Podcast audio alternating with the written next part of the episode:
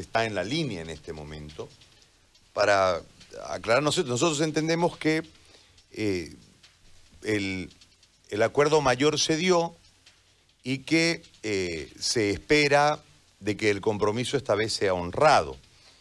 Entendemos que el nuevo interlocutor le genera esa credibilidad al sector y por eso no van al paro.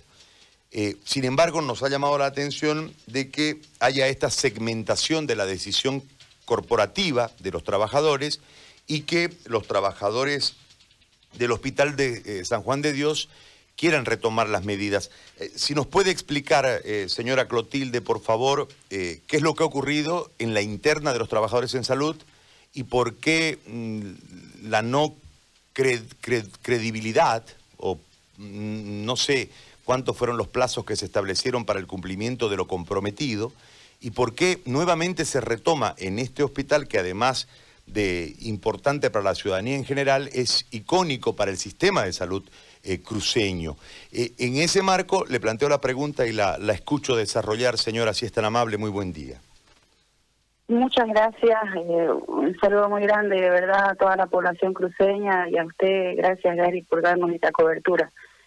Si bien es cierto, se ha levantado la medida departamental el día viernes, justamente exigiéndole a nuestras autoridades departamentales, al ingeniero Rolli, al, doctor Ruberti, eh, que pueda cumplirse, porque nos están obligando a trabajar enfermos, justamente por, por puntos muy exclusivos que se han planteado y que se ha firmado el acuerdo, el cual no están cumpliendo las autoridades internas del Hospital San Juan de Dios, como es el director médico, el doctor Marcelo Cuellar Crespo, el gerente del hospital, el licenciado Fernando Ludwig Cuellar, en lo que refiere a que el trabajador solo va a volver a trabajar siendo contagiado con el certificado de negativo. Quiere decir que el trabajador no puede ser expuesto, que terminó la baja y véngase a trabajar y no importa su resultado.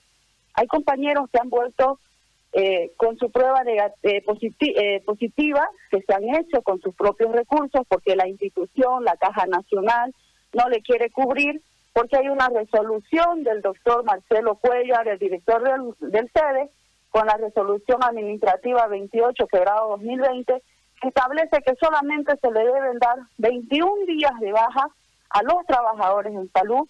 Y en el tema de lo que es la, las pruebas, solamente estaría haciéndose la primera de, de, positivo. Más adelante ya no lo hace la institución.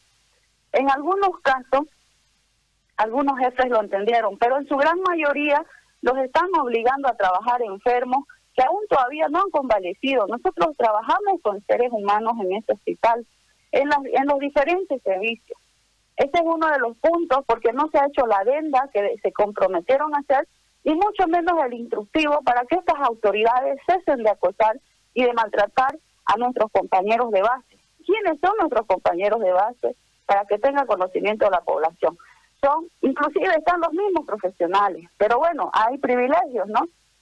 Eh, para las, las, auxiliares de, de, enfermería, algunas licenciadas que son afiliadas a, este, a esta organización sindical, los técnicos de laboratorio, los técnicos de patología, los técnicos de rayos X, los técnicos de mantenimiento, la secretaria, las cajeras, los auxiliares de oficina, los manuales, las cocineras, los camilleros, se les obliga, pero en la parte médica eh, no sé si les dan a cuenta de vacación o les dan licencias especiales, que a nosotros esas licencias especiales para los trabajadores de la tercera edad, para los trabajadores con enfermedad de base, no los cercenaron en mayo y en junio tuvieron que matar días de vacación. O sea, una total discriminación y hemos visto que las autoridades no les importa ni lo que han firmado las autoridades departamentales de la gobernación.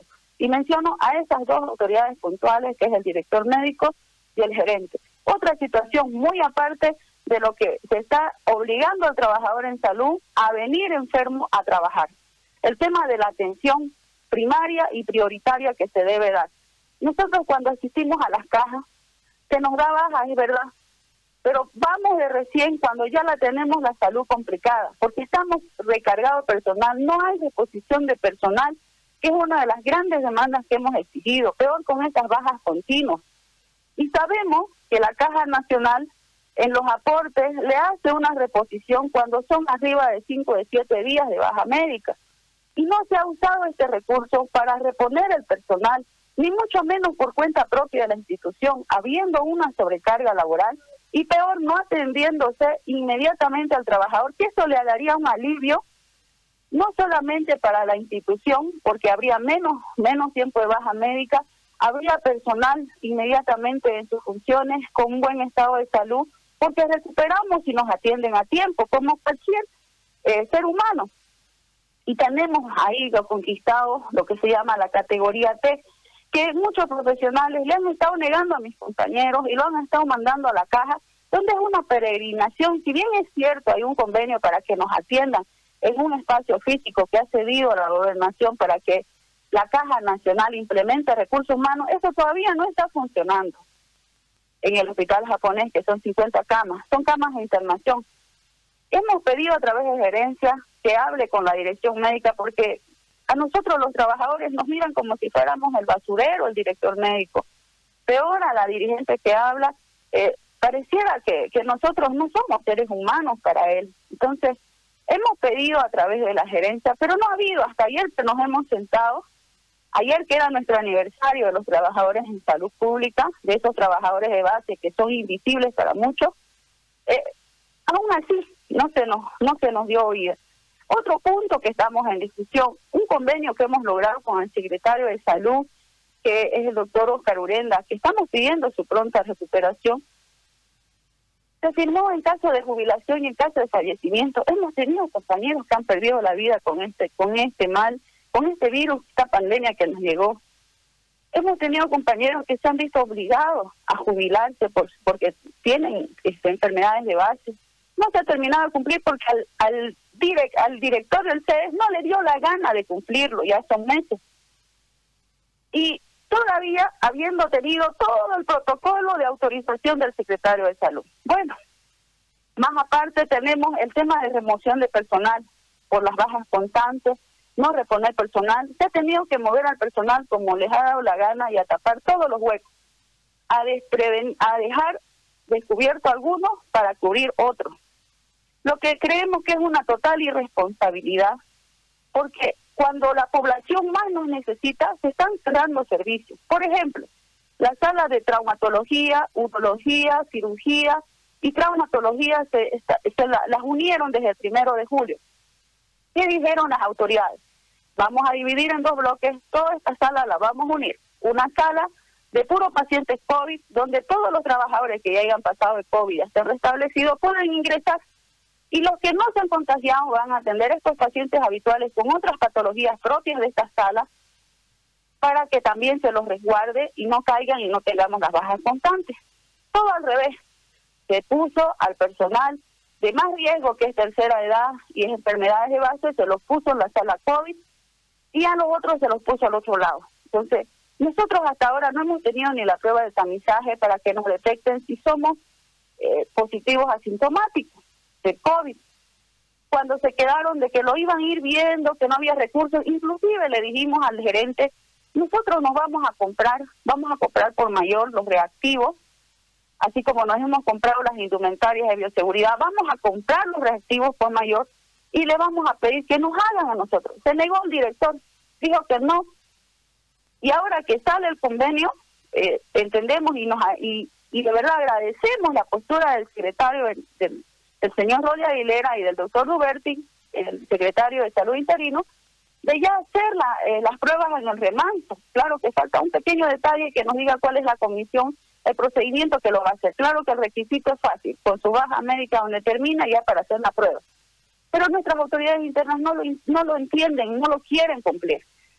Por ello es que habíamos dicho, no, es mucha sobrecarga laboral, el personal enfermo que les están obligando a volver, no se cumple el convenio, no están respetando a las autoridades, más al contrario nos amenazan de que van a hacer los informes, de que se nos va a procesar, de que va a haber vestido, que va a haber sanciones de descuento. Y para completar el tema del transporte, hasta ayer era una discusión con el gerente porque con esto de la, de la cuarentena dinámica que se ha empezado, ¿cuál es el, el gran problema con los trabajadores? Lo hemos vivido ya, esta es la segunda etapa que lo vivimos, lo vivimos en el, en el paro cívico no podíamos trasladarlo, nos atacaban las ambulancias y prueba de ellas que una ambulancia quedó mal, hasta ahora no está funcionando. Y para este para esta pandemia, para esta guerra invisible que tenemos con el virus, no tenemos los micros disponibles. Este hospital apenas tiene cinco micros y un minibús. Y la mayoría de los trabajadores no tenemos transporte, incluyendo al personal profesional que son las licenciadas. No tenemos transporte propio. Nos hacen caminar kilómetros, pasando todavía eh, peripecias como asaltos, eh, nos corretean los delincuentes en las calles. Compañeros que están saliendo de turno de 12 a 24 horas están llegando a las 11, 10 de la noche después de salir a las 8 de la noche del hospital y todavía tenemos que escuchar de que el hospital no tiene recursos que no hay recursos por parte de la gobernación para el tema de transporte, por lo tanto el trabajador tiene que poner de su parte. ¿Qué pasó ayer? El transporte de la mañana que venía y llevaba, traía el personal para ingreso de turno y para el turno saliente, solamente se nos está dando a mucha pelea para el personal que va a entrar. Porque era poner de su bolsillo desde el día lunes. Que los compañeros dicen, nosotros trabajamos en un solo lugar, nos cuesta para llegar a los puntos de encuentro, tenemos que buscar los mecanismos y las distancias son largas. Venimos, trabajamos 12 o 24 horas, es agotador. Volver y tomar la misma peripecia es, es, cansador. Mientras en los otros hospitales, nos hemos contactado con las otras organizaciones sindicales, lo está cubriendo el transporte. Lo cubre la institución, no se hace problema y lo está cubriendo. Pero en este hospital es, es, donde más discriminación, es donde más abuso, cuando el decreto supremo y las normativas que ha sacado el gobierno nacional es de que se lo lleve de su casa al hospital.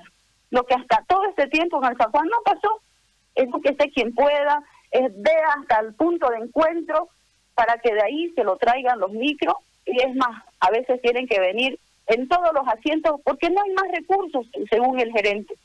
Bueno, esos son los puntos en los que nosotros estamos demandando. Hemos hablado con la Federación de Salud, con el compañero, no es que seamos desobedientes, cada hospital tiene una lucha interna y esa es una de las grandes luchas que tenemos con nuestras autoridades que hasta ahora no entienden. Son tan indolentes que por eso hemos tomado esta extrema medida de crucificarnos tres dirigentes en ingresar a la huelga seca desde las 10 de la mañana, tenernos plantoneados en las, en las afueras del Hospital San Juan de Dios, porque nosotros en ningún momento estamos pidiendo fuerza en la ley y no estamos pidiendo cumplimiento de nuestros derechos como seres humanos porque creemos que los trabajadores de salud, siendo soldados que nos llamaron hasta héroes, pero nos dan la paliza por detrás y nos ponen la soga al cuello, hemos hecho lo más humano posible porque hemos reflexionado, entendido que los enfermos nos necesitan. El único miedo que tenemos, que por eso nos compramos con nuestro bolsillo la indumentaria, porque no nos dan todo, a pesar de que se ha firmado el convenio, se nos discrimina los manuales, a la secretaria, y ha habido compañeros de estos niveles que se han contagiado a ellos y su familia. Y es más, una compañera que antigua tuvo que perder dos hijos en su casa y ella terminó en el hospital y de ser atendida aquí se la despachó hace manso porque no había espacio en la Caja Nacional.